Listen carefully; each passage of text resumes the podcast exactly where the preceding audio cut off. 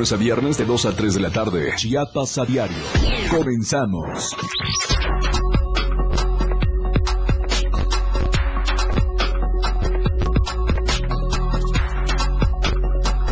La radio del diario 97.7.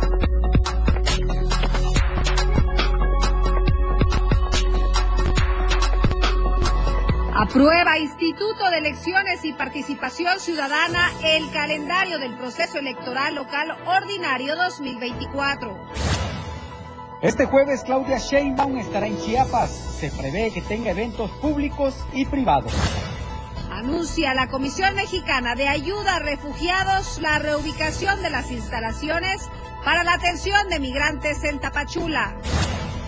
Y en México, Migrantes centroamericanos y sudamericanos invaden Tláhuac ante la complacencia del jefe de gobierno, Martí Batres, acusan diputados locales. Nuestro hashtag de hoy es Proceso Electoral 2024. Bienvenidos a Chiapas a Diario.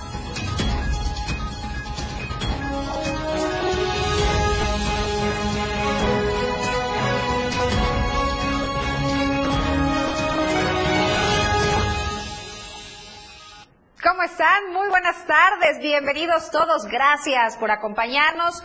Como lo hace todas las tardes, en punto de las dos estamos dando inicio, dos con un minuto. Bienvenidos todos, los invitamos a que se queden, por supuesto, esta hora de información tenemos información relevante que compartirles, no sin antes les recuerdo que transmitimos completamente en vivo también a través de nuestras plataformas digitales. Transmitimos a través de Facebook, en Diario TV, Multimedia y Diario de Chiapas. Nos encuentra en Instagram, en TikTok, en Spotify, en YouTube. Estamos en todas las plataformas para que usted se mantenga bien informado con nosotros. En esta tarde, como todas, tarde calurosa, por supuesto, que también eh, la comparto con Fernando Cantón. ¿Cómo estás, compañero? Hola Viri, ¿qué tal? Muy buenas tardes. Buenas tardes a todos ustedes que nos acompañan a través del 97.7 de FM y el 103.7 de FM en Palenque. Gracias por su compañía, gracias por estar con nosotros en este espacio informativo en donde el hashtag del día de hoy es proceso electoral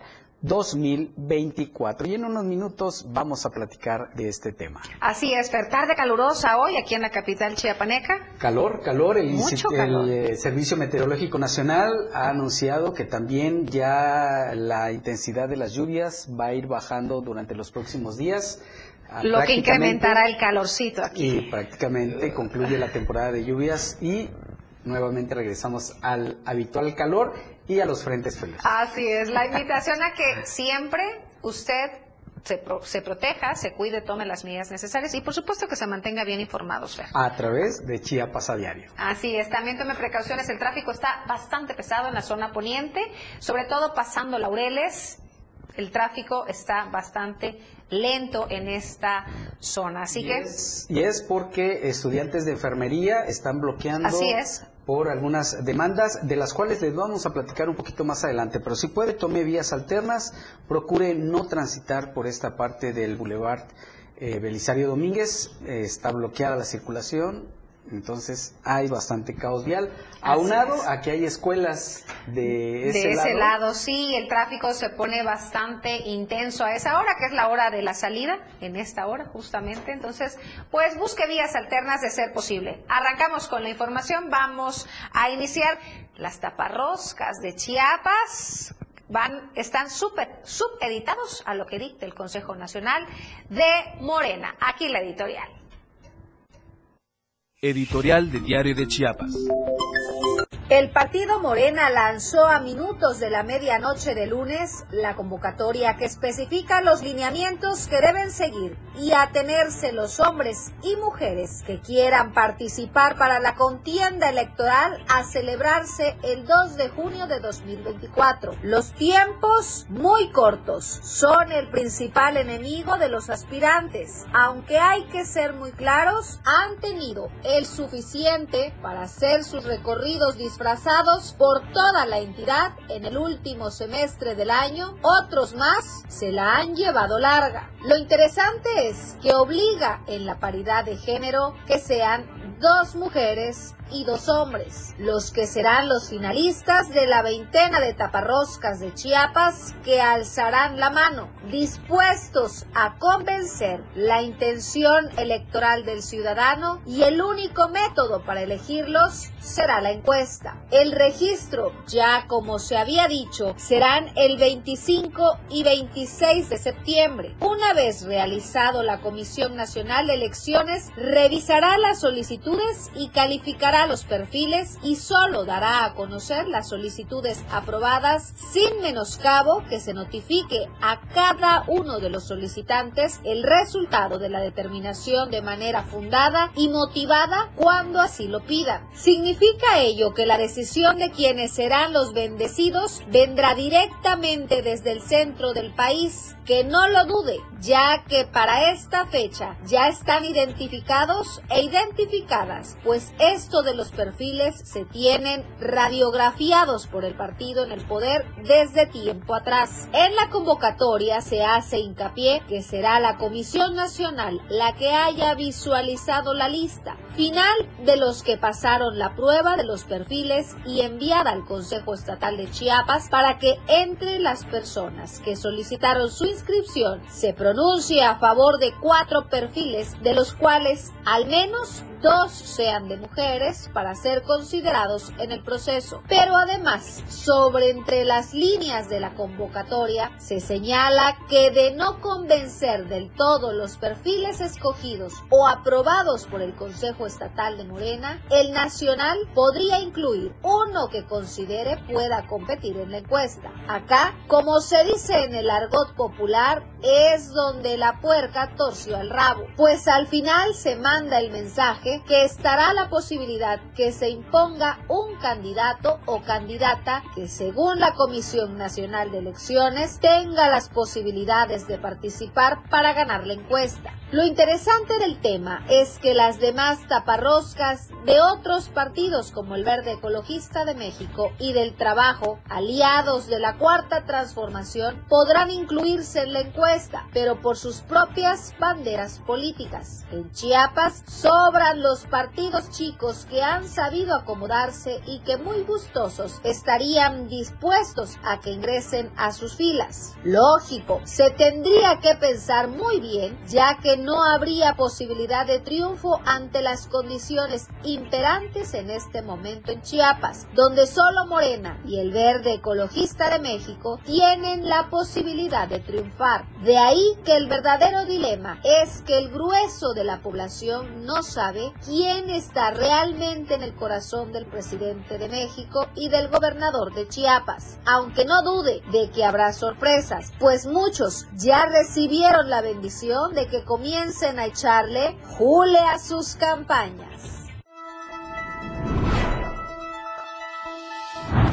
Y le recordamos que nuestro hashtag de hoy es proceso electoral 2024 y es que el Instituto de Elecciones y Participación Ciudadana eh, pues dio a conocer que se aprobó este martes a propuesta de la Junta General Ejecutiva el calendario que marcará la pauta de las actividades a realizar en las diferentes etapas del proceso electoral local ordinario 2024 para las elecciones, por lo que eh, por las que se renovarán los cargos de gobernatura, 24 diputaciones de mayoría relativa, 16 de representación proporcional, así como miembros de ayuntamiento en 123 municipios con las atribuciones conferidas por el artículo 71 del Código de Elecciones y Participación Ciudadana a este órgano administrativo.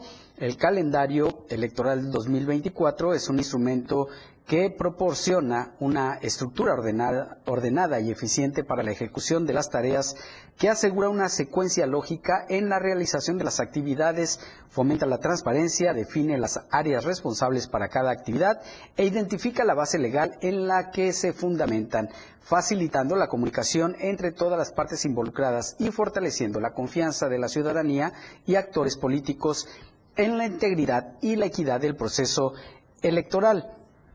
Fíjese, le voy a dar a conocer las fechas de cómo está marcado este calendario. Son las fechas más relevantes de este calendario electoral 2004. El 7 de enero del próximo año será el inicio del proceso electoral local ordinario 2024.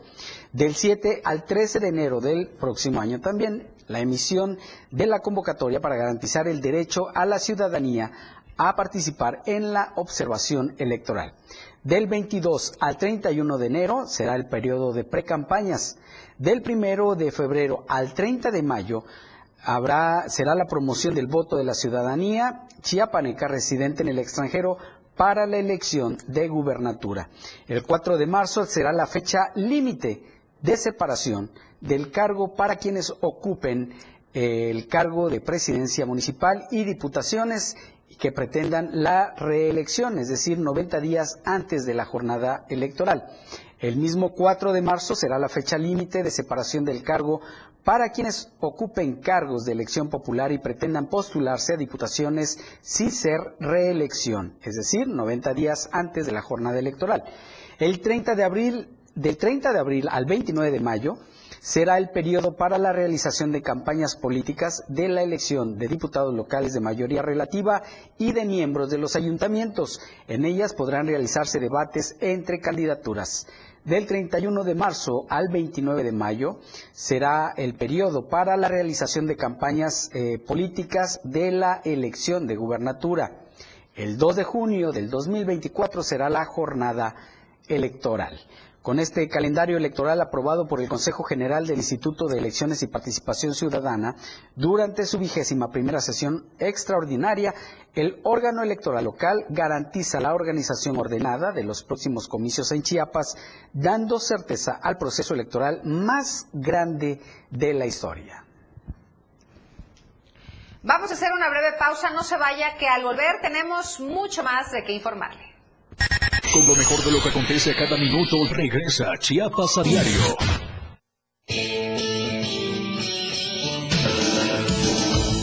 El estilo de música a tu medida. La radio del diario 97.7 FM. Las dos. Con 12 minutos. De lunes a viernes la información está en AM Diario. Lucero Rodríguez te informa muy temprano a las 8 de la mañana. Toda la información, entrevistas, reportajes de lunes a viernes. AM Diario en el 97.7 FM, la radio del diario. Porque todo tiene una solución. En este tu espacio, denuncia pública. Te invito a sintonizar Denuncia Pública los lunes, miércoles y viernes a las 10 de la mañana a través de la radio del diario 97.7 FM. Soy Felipe Alamilla, la voz del pueblo. Recuerden que denunciar es un derecho y una obligación. Escúchalo en el 97.7 FM, la radio del diario. Denuncia pública con Felipe Alamilla, la voz del pueblo. Voz del pueblo. No se deje y denuncie. Caminando con Los Ángeles, un programa donde encontrarás la conexión con Los Ángeles, donde se hablan temas de luz. No hay nada más hermoso que compartir los temas de luz de Los Ángeles y Arcángeles. Acompáñanos todos los martes y jueves de 10 a 11 de la mañana por la radio del diario 97.7, contigo a todos lados. Ahora las noches de lunes a jueves se disfrutan más en compañía de Moisés Jurado. Disfruta de la mejor música de ayer, hoy y siempre, en punto de las 9 de la noche en Las Inolvidables de la Radio del Diario, contigo a todos lados. Entrevistas, invitados, música y mucho cotorreo. El show del patrón. Escúchalo de lunes a viernes de 4 a 5 de la tarde. Es un completo despapalle. Pásate una tarde muy amena con El Show del Patrón. Algo fuera de serie. Por esta frecuencia, 97.7 FM, la radio del diario.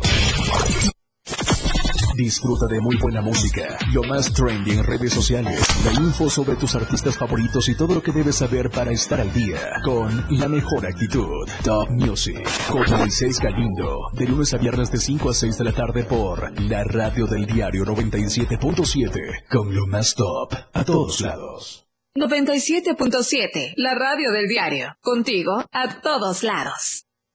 Viridiana Alonso y Fernando Cantón ya están de regreso en Chiapas, a diario.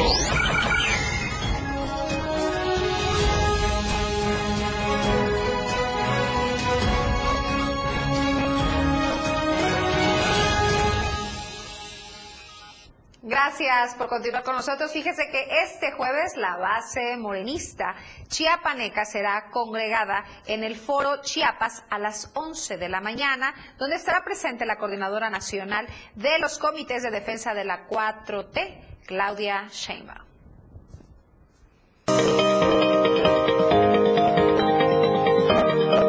Este jueves la base morenista chiapaneca será congregada en el Foro Chiapas a las 11 de la mañana, en donde estará presente la coordinadora nacional de los comités de la defensa de la 4T, Claudia Sheinbaum Pardo.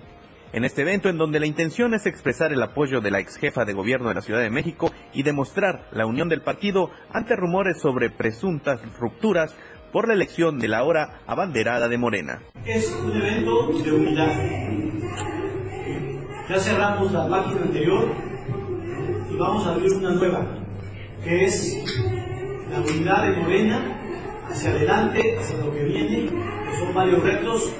Primero, eh, este recorrido que va a ser Todo el país. Después, como ustedes saben, a partir del 3 de noviembre, la que concluye a principios de enero vendrá la etapa de silencio y finalmente la campaña. Por su parte, Carlos Molina, presidente del Comité Ejecutivo Estatal de Morena en Chiapas, señaló que a pesar de ser un acto político morenista, no se le permitirá a ninguno de los aspirantes a abanderar a Morena en Chiapas a la gubernatura que llegue a este evento a robar reflectores, a la que en este momento es la figura principal del partido en nuestro país.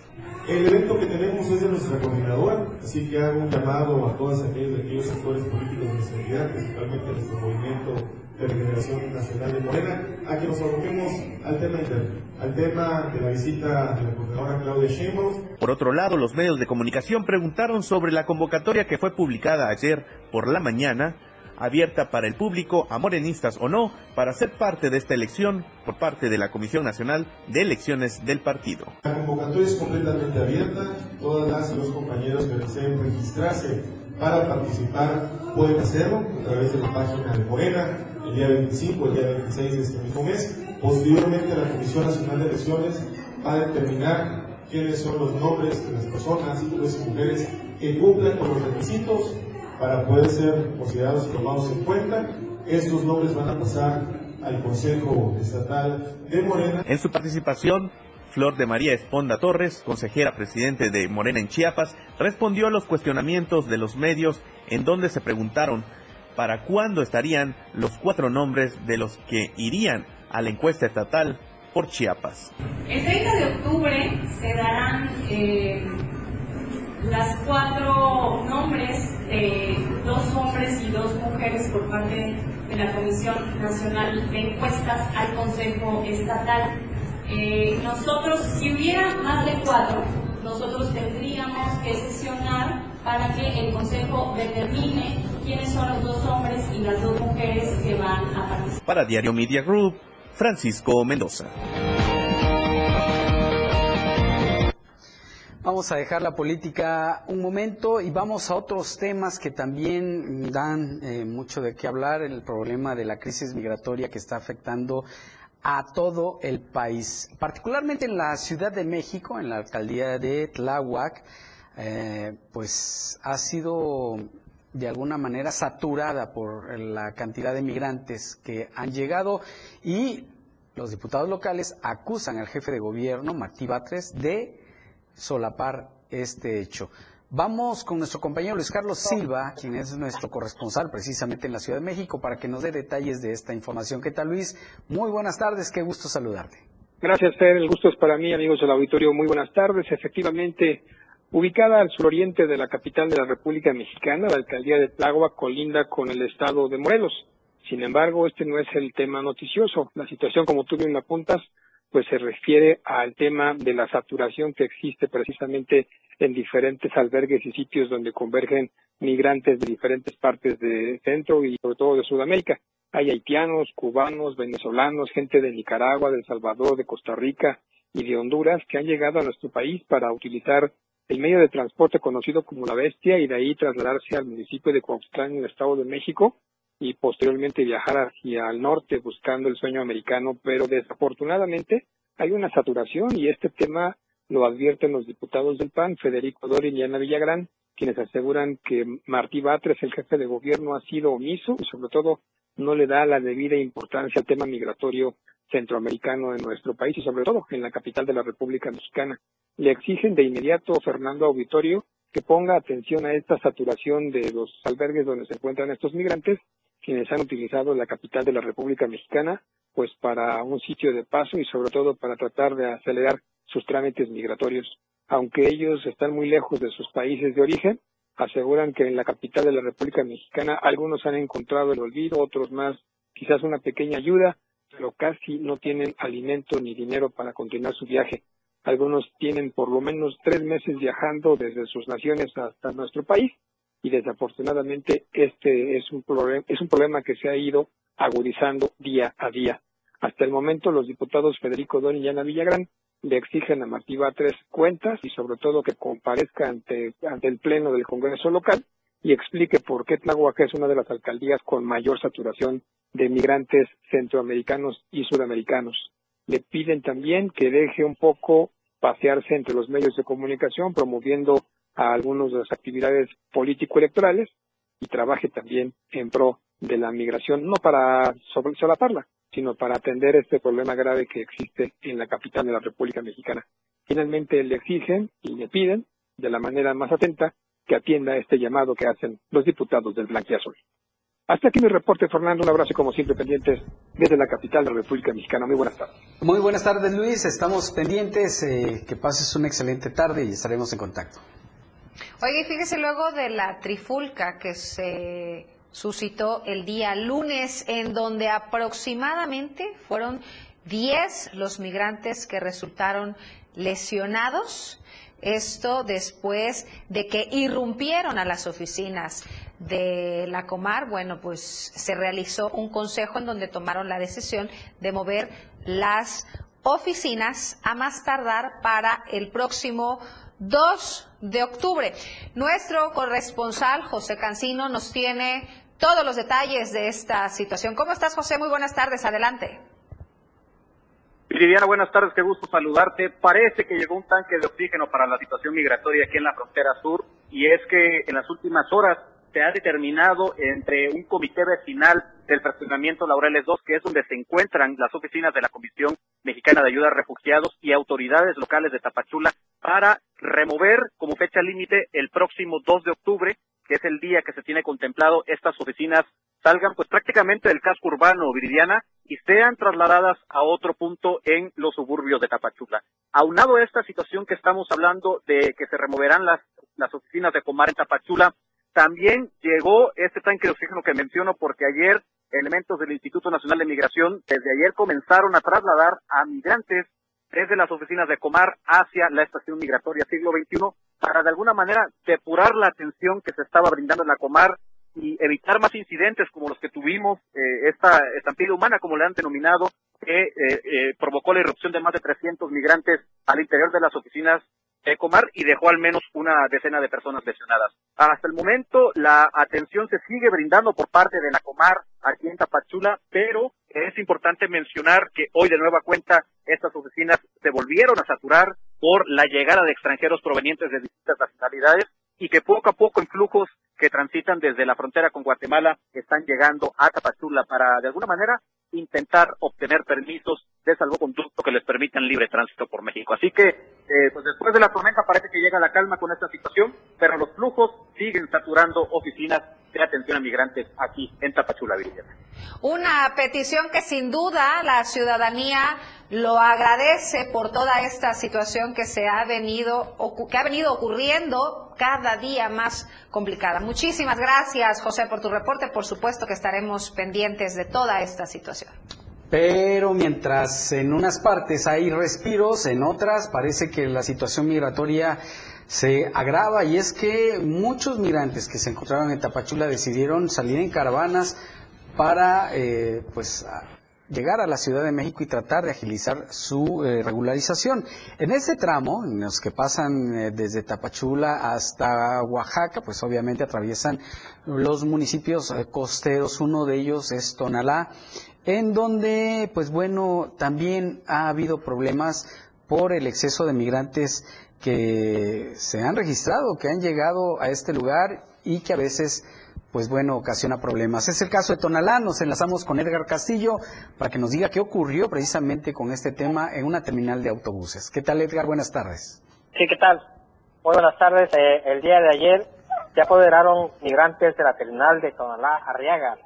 La tarde de este martes, cientos de migrantes de diferentes nacionalidades se apoderaron de la terminal Tonalá Arriaga para trasladarse al municipio de Arriaga. Los concesionarios de la ruta Arriaga-Tonalá dijeron que se les pidió el apoyo a las autoridades policíacas para controlar el paso migratorio por este territorio chapaneco. Los pasajeros locales que viajan a diario a sus localidades hasta llegar al destino del municipio de Arriaga tuvieron el temor de viajar y buscaron otras rutas de transporte por temor a sufrir agresiones porque así se observó en la terminal. Los concesionarios cerraron la terminal y las unidades de pasajeros se enfilaban en la vía pública. Los migrantes tenían el control de las unidades para viajar y avanzar a sus destinos en el municipio de Arriaga, mientras que los pasajeros locales llegaban y al ver el alboroto se iban a otras terminales para llegar a su destino final, mientras que los transportistas dijeron que se les pidió el apoyo a las corporaciones policíacas y nunca acudieron a la terminal. Bueno, eh, hasta el día de hoy, eh, hoy ya está en calma esta, esta ruta a Arriaga, eh, donde los concesionarios tuvieron que intervenir para poner un ordenamiento. Este es mi reporte. Perfecto, Edgar. Pues muchas gracias por tu reporte. Estaremos en contacto.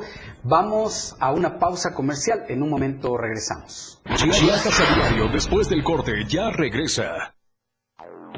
97.7 FM, XHGTC, Radio en Evolución Sin Límites. La radio del diario, contigo a todos lados.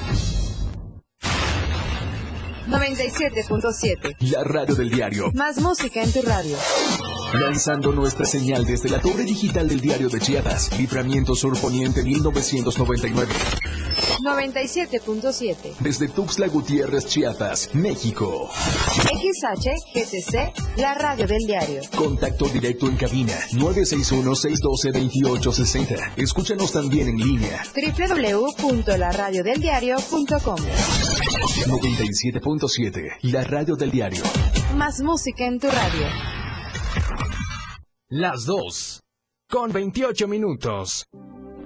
Chiapas es poseedora de una belleza natural sin rival en todo México.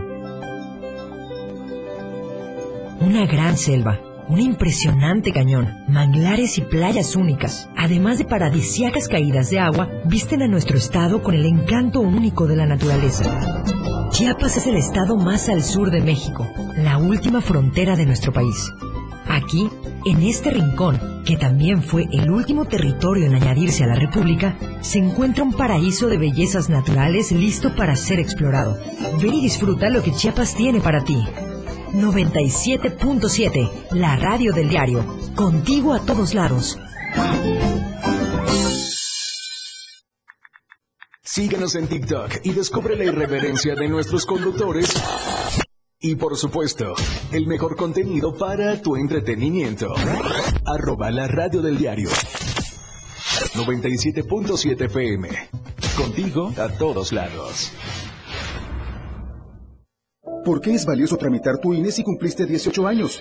Porque es muy importante que mis valores se vean reflejados en las decisiones de mi país. Porque por fin mi voz va a contar. Porque ya es tiempo de tomar mis propias decisiones. Ya puedo tomar decisiones, ya puedo votar. Así empecé mi cumpleaños, yendo por mi INE. Si ya cumpliste 18 años, ve al módulo del INE y tramita tu credencial. Haz tu cita en INE.mx o llama a INETEL 804-33-2000. Mi INE es valioso porque me identifica y nos une. INE.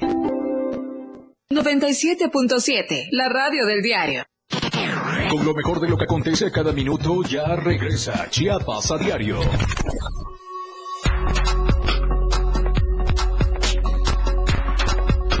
La radio del diario 97.7.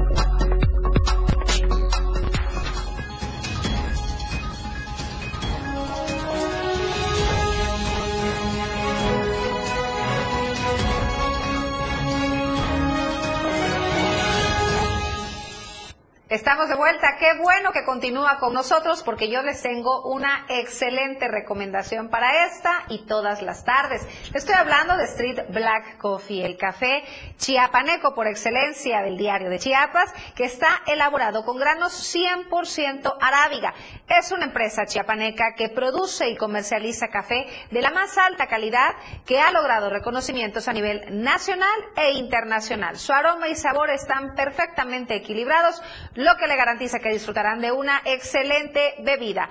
Pueden adquirirlo directamente a través de su página de Facebook Urban Chiapas Coffee o acudir a cualquier sucursal VIPS en donde lo encontrarán en sus tres diferentes presentaciones, en un kilo, medio kilo y un cuarto. Recuerde que el café de diario de Chiapas es Street Black Coffee. Oiga, y fíjese que, bueno, pues las altas temperaturas han aumentado, sobre todo en el Soconusco, quienes han eh, visto un aumento de energía eh, eléctrica a la hora que les llega su recibo de luz, por lo cual están pidiendo subsidios ante esta situación. Rafael Lechuga nos tiene todos los detalles.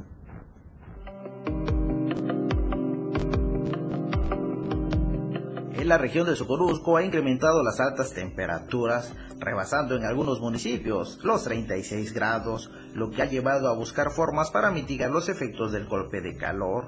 Algunos habitantes señalan que debido a las altas temperaturas se incrementaron los costos de energía eléctrica, incluso hasta en un 20%, debido a que han tenido que recurrir al uso de ventiladores o climas para sus hogares o trabajos, lo que ha dejado afectaciones a la economía. Independientemente del calor o, de, o que se hace menos o más calor, tampoco puedes implementar y, decir, bueno, voy a prender mi clima. Por ejemplo, las personas que trabajamos, llegamos a nuestras casas a las 8 o 9 de la noche. Lo prendemos a las 8 o 9, o sea, no lo puedo prender a las 5 ni a las 4. Lo prendemos a las 8 o 9 para poder este, dormir, tus ventiladores también. Más sin embargo, sí ha habido un incremento en la luz.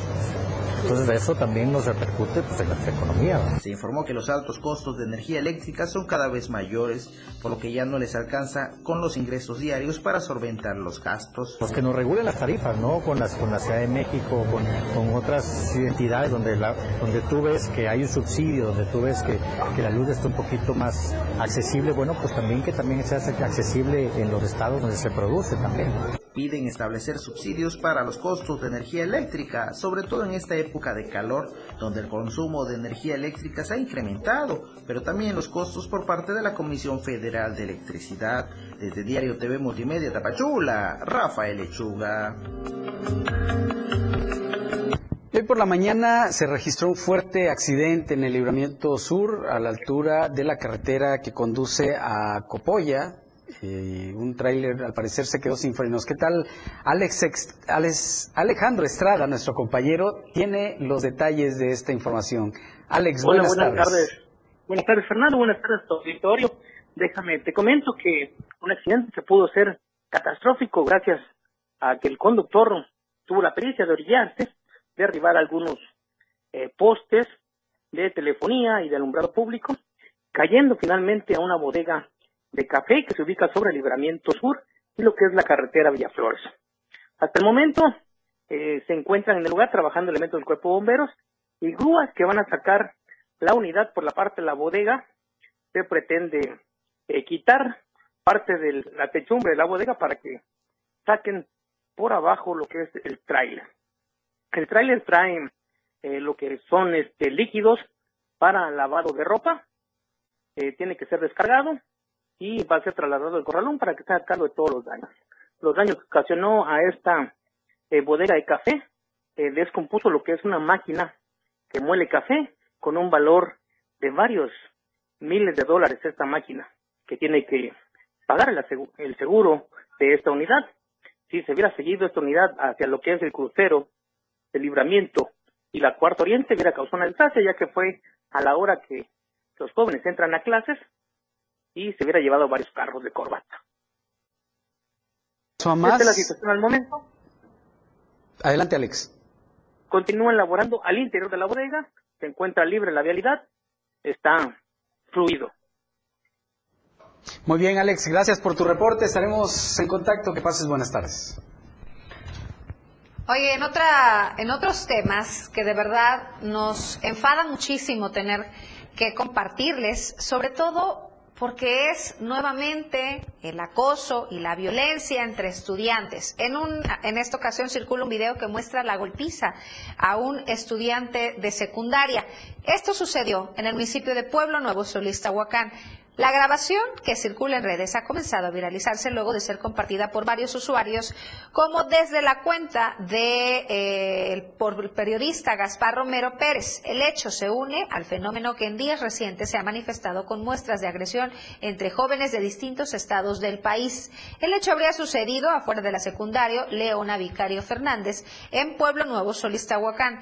Versiones en redes sociales mencionan que el estudiante de tan solo 14 años identificado como William Marín estaba platicando con un compañero de la escuela cuando otros dos jóvenes llegaron a agredirlo, así, porque sí.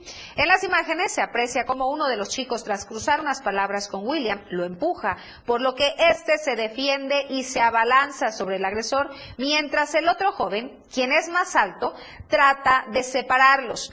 Ambos acaban en el suelo forcejeando, sin embargo, en un giro, William queda sobre el chico y lo empieza a golpear. En ese momento el joven más alto lo abraza y haciendo uso de su fuerza lo carga para después azotarlo fuertemente contra el piso. Por el impacto, William queda boca abajo y casi inmóvil, condición que aprovechan ambos agresores para comenzar a patearlo en las costillas y en su rostro. Debido a la escena, una niña se interpone y les pide que detengan la agresión. Lo mismo hacen otros adolescentes que se encontraban ahí y presionaron, presenciaron los hechos. Sin embargo, el chico que comenzó la pelea vuelve a darle otra patada en la cara. Debido a esto, otros jóvenes se interponen y los separan de William, quien según la información difundida habría quedado inconsciente, además de tener un brazo roto y varias lesiones por los golpes en el cuerpo.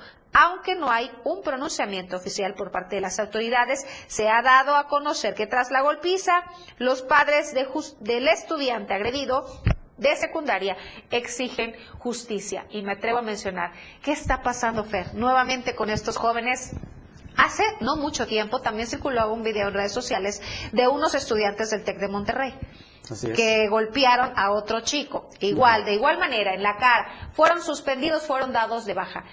¿Qué va a pasar en, esta situación? ¿Qué está pasando con estos chicos que quieren solucionar todo de manera violenta? Nuevamente, nuestros hijos son reflejo de lo que sucede en casa. Sí, así es. Y cómo estamos normalizando la violencia que lamentablemente se vive todos los días y que ya queremos aplicar así por cualquier motivo. Así es, así es. Pero nuevamente esta es la situación que les enseñamos a nuestros hijos a resolver los problemas. ¿Cuál es la situación que este jovencito eh, pueda presenciar dentro de su casa? ¿Cómo le han enseñado a resolver los, las diferencias, los conflictos? Pues de esta manera, con agresiones. Lamentablemente, así es. Vamos a otro tema. Por segundo día consecutivo, estudiantes de la Escuela de Enfermería del Instituto Superior aquí en Tuxtla Gutiérrez, Instituto Superior de Enfermería, realizaron un bloqueo vial en el Boulevard Belisario Domínguez y la entrada a la colonia Arboledas, esto en el poniente de Tuxtla Gutiérrez.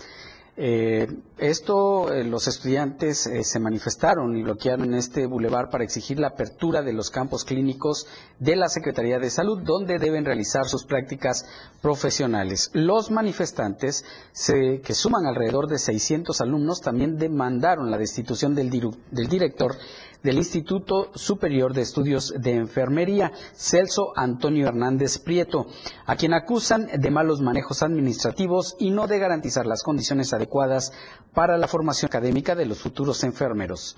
Los inconformes señalaron que llevan cinco años padeciendo la falta de espacios suficientes y oportunos para desarrollar sus prácticas en las instituciones públicas de salud, lo que afecta su proceso de aprendizaje que es teórico y práctico. Así que tome sus precauciones porque el tráfico está bastante pesado en el Boulevard Belisario Domínguez a la altura de los Laureles, de la colonia Los, de la colonia Los Laureles o las Arboledas. Y bueno, eh, al parecer todavía sigue este bloqueo. Busque, busque vías alternas. En otros temas, fíjese que el presidente de la asociación No Más Niños Huérfanos de Padres Vivos habló acerca de lo que opina sobre la reciente aprobación ley de 3 de 3 en Chiapas, la cual busca evitar que deudores alimenticios y violentadores familiares accedan a puestos de elección familiar. José Salazar nos tiene más detalles. ¿Cómo estás, José? Muy buenas tardes.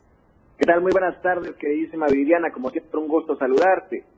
Eh, como tú bien lo mencionabas, el titular de la Asociación No Más Niños Huérfanos, José Luis Ochoa, manifestó que en sentido ve con buenos ojos la aprobación de, 3 de 3 que castiga a violentadores, pero manifestó un sentido positivo y esto debido a que existen, esta puede ser una herramienta que permita que muchos padres que desean ver a sus hijos, que cumplen con los requisitos necesarios como pagar la, la manutención, como estar al pendiente de ellos, desgraciadamente no pueden ver a sus hijos. En ese sentido, coincidió que es necesario que prevalezca el derecho de la niñez sobre los deseos del padre o de la madre para que el, fin sea que la niñez se desarrolle en un este, ambiente libre de violencia y sobre todo pueda convivir con ambos padres. Escuchemos parte de lo que comentaba.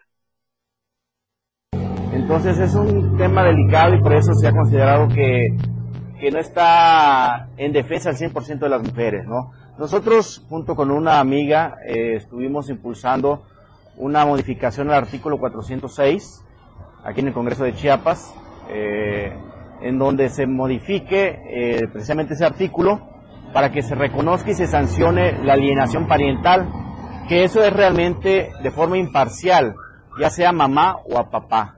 No nos enfocamos a satanizar a, papá solamente, ¿no?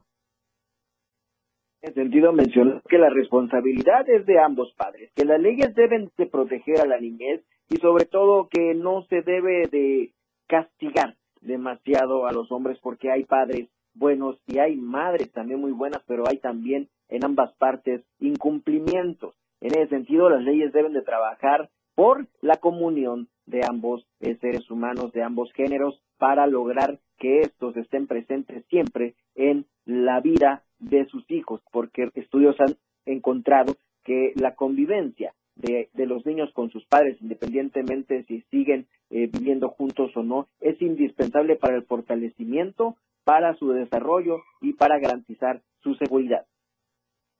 Gracias, José, por tu reporte. Estaremos pendientes. Y antes de ir a la pausa, les tengo una recomendación a todas las señoras y señoritas que nos escuchan y nos ven también a través de nuestras plataformas digitales. Si ustedes no han acudido a arreglarse sus manos y pies, les tengo la mejor opción y es Melissa Matus Studio Nice. Luce tus manos y pies con diseños y tonos increíbles. Atención personalizada en pedicure y manicure en acrílico y gel. Descubre nuestras diferentes técnicas para que estés radiante. Melissa Matus Studio Nice, donde empieza la belleza, te haremos sentir como la reina que eres. Conoce nuestras promociones y descuentos. Nos encuentras en Instagram y en Facebook como Melissa-Studio Nice y puedes realizar tus citas al 961-190-8799. Recuerda, Melissa Matus Studio Nice.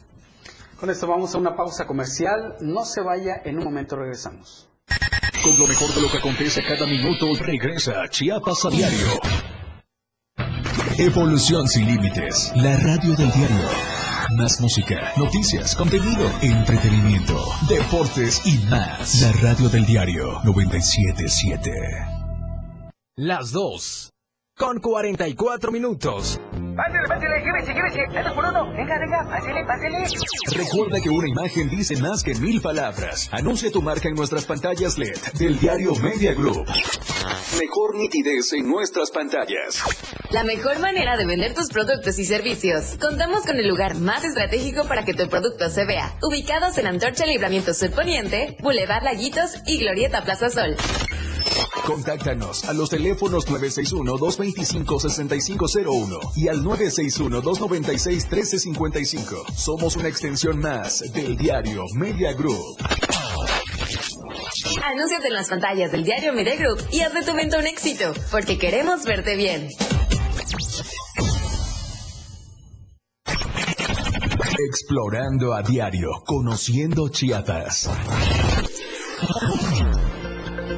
Centro Ecoturístico Cascada El Aguacero. Se encuentra en la Reserva de la Biosfera Selva El Ocote, ubicado en el kilómetro 107 de la carretera México 190, en el tramo de carretera libre entre Ocosocuautla, Coita y Cintalapa. La Cascada El Aguacero y el río subterráneo en la cueva El Encanto, dos atractivos naturales para disfrutar. Este centro es un espacio para ir a caminar, respirar aire puro, acampar y por supuesto en compañía del canto de las aves. Nadar disfrutando del agua cristalina que forma la cascada El Aguacero para los que quieran explorar. Entrar río subterráneo de la cueva El Encanto recorriendo 200 metros. Explorando a diario, conociendo Chiapas, muchas rutas por descubrir. La radio del diario 97.7 FM, contigo a todos lados. El fentanilo es una de las drogas más peligrosas que puedes probar. Es muy difícil detectarlo. No tiene olor ni sabor. Te lo pueden ofrecer en polvo blanco, pastillas o aplicado en pequeños pedazos de papel. También lo mezclan con gotas para los ojos o aerosol nasal o lo añaden a dulces o golosinas. Por eso, cuando te ofrezcan cualquier sustancia, la que sea, nunca aceptes. Si te drogas, te dañas.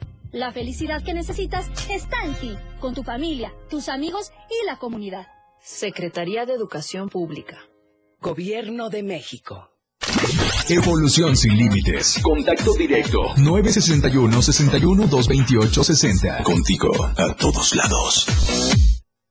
Viridiana Alonso y Fernando Cantón ya están de regreso en Chiapas, Chiapas a diario.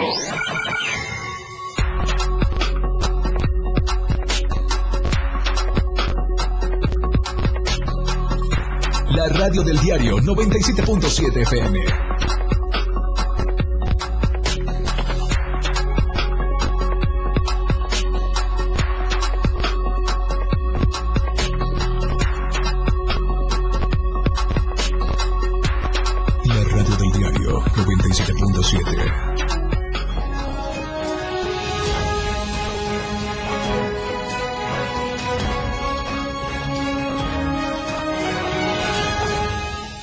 Muchas gracias por continuar con nosotros. La depresión, sin duda alguna, es un tema que afecta a muchos, a mucha población, sobre todo en estos últimos años, donde se vivió el tema de la pandemia, donde ha crecido el número de enfermedades crónico-degenerativas como la de diabetes. Y hay quienes logran superarlo a través de la distracción, como hacer manualidades. Esta es la historia de Venancio.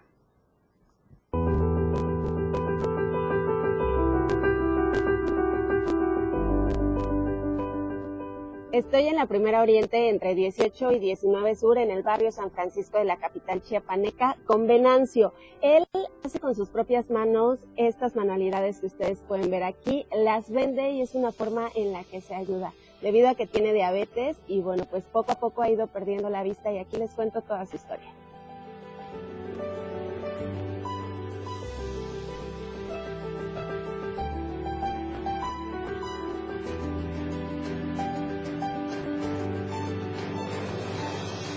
Un ejemplo de superación es lo que nos enseña Venancio, quien a sus 46 años ayuda a distraerse y a superar la depresión que le dejó el ir perdiendo la vista a causa de la diabetes.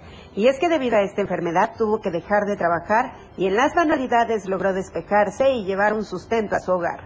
diabético? Comencé este, a perder la vista. Y ya que este, perdí la vista, me comencé a enfermar me lastimé mi pie, comencé a, caer de depresión y ya no trabajaba. Yo ya le decía a mi papá que necesitaba yo trabajar porque necesitaba yo ocupar mi mente, hacer algo, porque si, si solo está uno pensando que está uno, ya no mira a uno y ya no puede hacer nada uno. Y le digo a mi papá, mi mamá, le digo, le digo a mis papás, ah, yo voy a hacer una casita. Voy a hacer una casita, comencé con aquella casita la que está delante. Comencé en casita y este, comencé a hacer unos avioncitos. Los avioncitos ahí los tengo ahí encerrados, porque no los saco. Un poco de creatividad e ingenio, mucha paciencia y ganas de superarse es lo que ha llevado a Venancio a hacer sus manualidades. Casas, kioscos, aviones y otras creaciones de palitos de madera son las que realiza con sus propias manos para vender afuera de su casa. El primer día que, que saqué mis avioncitos, bajaban unos señores y este, sí los llevaban. No los daba yo muy caro, 20 pesos, 25. Ya la primera casita de esa que vendí, ya, ya voy vendiendo dos. Pongo hacerlo en la mañana, de ahí desayuno, descanso un rato, lo vuelvo a, agarrar otro ratito ya, para que no ocupe, me ocupe yo un poco. Ya, ya las grandes me lleva 15 días, 20 días, dependiendo. Cuando me agarra la flojera, no si descanso un día, descanso o, la agarro corrido. A veces me siento así aburridito, ya mejor me dedico a, a hacer. Las creaciones de Venancio le llevan de 2 hasta 15 días dependiendo la complejidad. Las vende afuera de su casa de lunes a sábado de 9 de la mañana a 12 del día. Tú puedes ayudarla a seguir comprando material para continuar con sus obras, que no caiga en depresión, se distraiga, pero sobre todo llevar un poco de apoyo a su casa. Lo encuentras en la Primera Oriente entre 18 y 19 Sur del barrio San Francisco. Para Diario Media Group, Carla Nazar.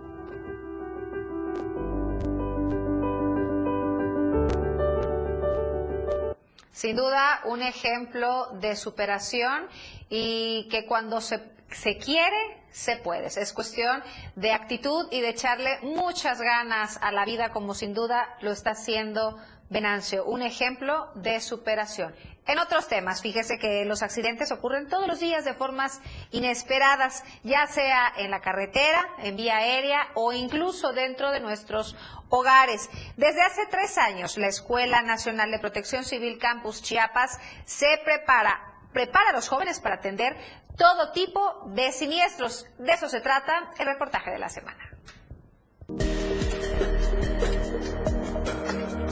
Los accidentes ocurren todos los días de formas inesperadas. Pueden ser por carretera, vía aérea e incluso en los propios hogares. Por lo que las reacciones de los cuerpos de emergencia deben ser rápidos, eficientes y eficaces para poder salvar una vida. Desde hace tres años en la Escuela Nacional de Protección Civil Campus Chiapas se prepara a los jóvenes para atender siniestros de toda índole con traslados aéreos en los que se acorta el tiempo de traslado de los pacientes. En cuestión de traslados, pues tenemos un buen equipo, tenemos cinco aeronaves, cinco helicópteros de a la respectiva al servicio de la población Obviamente si se requeriría más este equipo, se requeriría más este, tripulaciones, pero vamos bien, vamos en buen camino. El secretario de Protección Civil, Luis Manuel García Moreno, detalló que a través de la Dirección de Rescate Aéreo se han concretado 2.750 operaciones en materia de salud, seguridad y protección civil. En materia de salud, se han concretado de manera segura y exitosa 776 traslados aeromédicos de pacientes en estado crítico o que requieren alguna emergencia, los cuales se han realizado dentro de la red hospitalaria de Chiapas, así como de hospitales de alta especialidad ubicados en el centro del país. Porque en muchas ocasiones hacemos traslados de pacientes de estado crítico de salud a la Ciudad de México vía Toluca, porque ahí es donde aterrizan los aviones, y también vía terrestre. Entonces es una coordinación con las entidades federativas del centro del país para atender a la población de Chiapas. La unidad de rescate aéreo Halcones de Chiapas, dependiente de la Secretaría de Protección Civil, es la encargada de realizar esta labor de rescate, con paramédicos especializados y jóvenes estudiantes de los cuales son constantemente actualizados por profesionales de distintas partes del país que cuentan con más experiencia. El, el, estado de Chiapas está iniciando con, con sus operaciones de rescate aéreo entonces es como que traerles nosotros lo que tenemos para que ellos vayan creciendo poco a poco. Es un trabajo duro, pero necesita de, se necesita de tiempo para hacerlo de la mejor manera y con la mayor seguridad. El manejo de los pacientes en las aeronaves debe ser conforme a los protocolos prehospitalarios. De hacer bien el trabajo, el paciente puede llegar a tener una esperanza de vida. Correcto. O igual que Chiapas, nosotros contamos con 125 municipios. Al mover un paciente del municipio más lejano a un hospital de tercer nivel, en una ambulancia varían en 8 o 10 horas, y nosotros lo hacemos en 30 minutos. Entonces es algo que, que nosotros manejamos, ¿no? la distancia y la urgencia también. Vamos a lugares donde... En este año la Dirección de Rescate Aéreo ha realizado 192 evacuaciones aeromédicas y más de 30 vuelos de apoyo de la Secretaría de Salud para la realización de acciones ante la emergencia sanitaria. Sin embargo, los registros datan desde el 2019. Tenemos al mes. En lo que, en lo que va de 2019 a la fecha vamos 704 traslados, un general de, de 20 a 30 traslados por mes, es lo que realizamos nosotros generalmente. Además, se han realizado 18 operativos de traslados médicos, enfermeras y médicos a comunidades lejanas de la selva lacandona, así como a 10 traslados de pacientes críticos de la Ciudad de México para atención especializada. Este año las autoridades estatales entregaron equipos biomédicos para atención de pacientes críticos, igualmente equipos mecánicos de inmovilización y transporte de lesionados, así como de seguridad y protección personal. Para Diario Media Crew, Francisco Mendoza. Con esta información llegamos al final de esta hora. Gracias a todos ustedes por acompañarnos. Esperamos contar con su compañía y preferencia el día de mañana en punto de las 2. Recuerde que es a través del 97.7 y 103.7 en Palenque y a través de todas nuestras plataformas digitales, compañero. Ya nos vamos. Muchas gracias por su compañía. Recuerde que aquí le presentamos las noticias. Ahora usted se queda con el poder de la información. Que pase una excelente tarde. La información aún no termina porque a diario se siguen generando las noticias en Chiapas a diario. Acompaña a Viridiana Alonso y Fernando Cantón en nuestra próxima emisión de 2 a 3 de la tarde. E infórmate de lo que acontece en Chiapas. Chiapas a diario. La radio del diario con el reporte del Servicio Meteorológico Nacional, el Clima Diario te informa. Este miércoles, San Cristóbal de las Casas, tormentas de truenos dispersos. Máxima, 21. Mínima, 11. Suchiapa, tormentas de truenos dispersos. Máxima, 33. Mínima, 22. San Fernando, tormentas de truenos dispersos. Máxima, 29. Mínima, 20. Berriozábal, tormentas de truenos dispersos. Máxima, 29. Mínima, 20. Chiapa de Corzo, tormentas de truenos dispersos. Máxima, 34. Mínima, 22. Tuxtla Gutiérrez, tormentas de truenos dispersos. Máxima, 33. Mínima, 21. El Clima Diario te informó. Ante la presencia de lluvias de huracanes, evita cruzar cauces de ríos, arroyos y caminos inundados. Evita acercarte a corrientes de agua. Aléjate de lugares donde puedan ocurrir deslaves. Si no es necesario salir de casa, evítalo. No arriesgues tu vida y la de los tuyos. 97.7 FM. Siempre en tu